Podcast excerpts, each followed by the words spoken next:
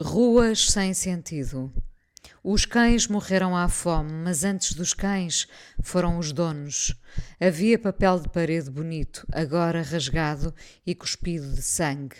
Meias cobrem pernas inertes, o verniz vermelho, outra vez cor de sangue, nas unhas da mulher que um dia pôde fazer par com a vaidade e que agora está nas fotografias sem rosto.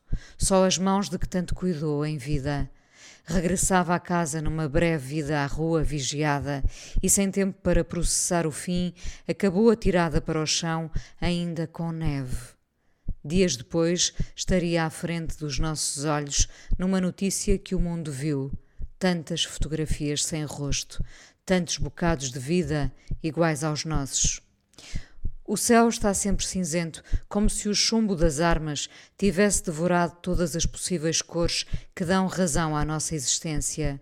A vida são as árvores, o barulho às vezes dos riachos, outras vezes dos carros, e depois as pessoas, a campainha das bicicletas, os gatos vadios, as lojas com donos tudo foi destruído e no ar ficou o cinzento baço que nos deixa uma incapacidade de sermos nós outra vez.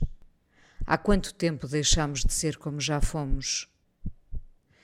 As imagens da guerra não a banalizam, põem-nos a nós e aos nossos filhos em todos os lugares onde já só mora a dor uma doença mais fatal em que todos os dias acordas, vais ver se já se fez luz e concluis que o céu está ainda mais carregado. É possível que passemos pelos dias de formas diferentes.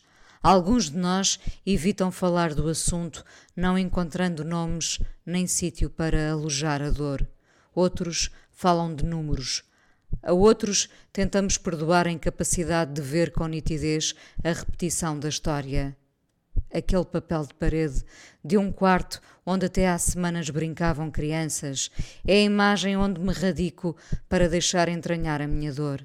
É a proximidade que nos vulnerabiliza. É um papel de parede que podia estar aqui em casa ou na tua. Agora, tem nele inscrito o ódio onde antes houve o riso. E se a mobília desta sala estivesse a aparecer na televisão? os quadros caídos, as paredes trituradas, as camas de um sono que já não se dormiu, as fotografias de dias felizes no telemóvel que te fazem perceber que um dia a vida foi habitada pelos teus sonhos e conseguiste até encontrar o papel de parede que querias para o quarto dos teus filhos. O que restou desse papel vai ser arrancado e nada, ou quase nada, ficará para contar a história dos miúdos que nunca perceberam que estavam a um fio de ter a vida interrompida. Somos insensíveis porque estamos a tomar somente as dores de gente com vidas como as nossas?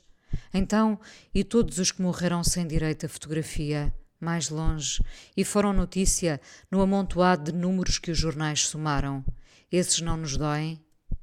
É a proximidade que nos enfraquece, como a luz que nos fere os olhos quando a ela nos chegamos. A proximidade da guerra traz com ela o assalto da finitude. O que farias?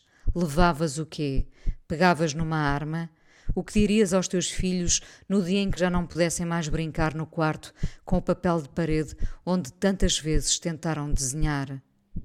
Numa localidade a que só as notícias dão nome, os cães morreram à fome porque ninguém lhes pôde dar comida.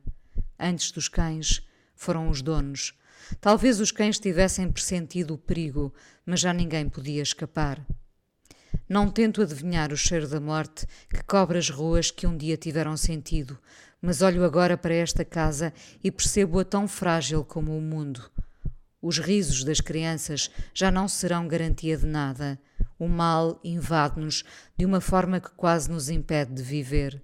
Banais são agora os nossos gestos quando ensaiamos a pose para fazer de conta que o mundo ainda é o mesmo. A finitude é uma sirene que ecoa na nossa consciência.